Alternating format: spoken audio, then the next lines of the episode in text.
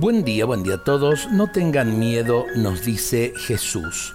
Y la Biblia lo repite 366 veces, nada más ni nada menos. Qué lindo. Eh, es como decirnos siempre, cuenten conmigo, yo estoy con ustedes. Todos y cada uno tenemos un cierto miedo y hay muchas clases de miedos.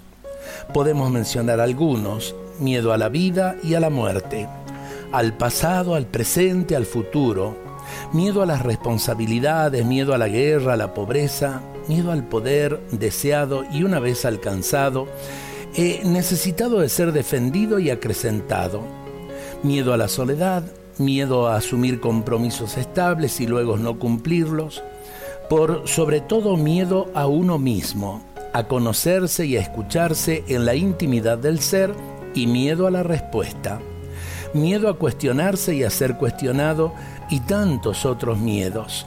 Además, en estos tiempos difíciles escuchamos muy seguido, eh, no sabemos qué irá a pasar. Mis amigos, no dejemos de escuchar la voz de nuestro mejor amigo.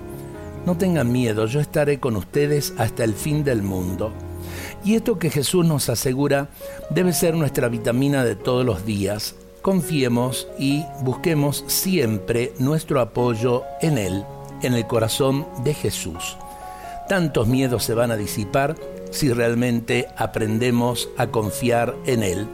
Pongamos en su corazón nuestra salud, nuestra vida, la de nuestros seres queridos y pidamos esa gracia que nos sane de nuestros miedos.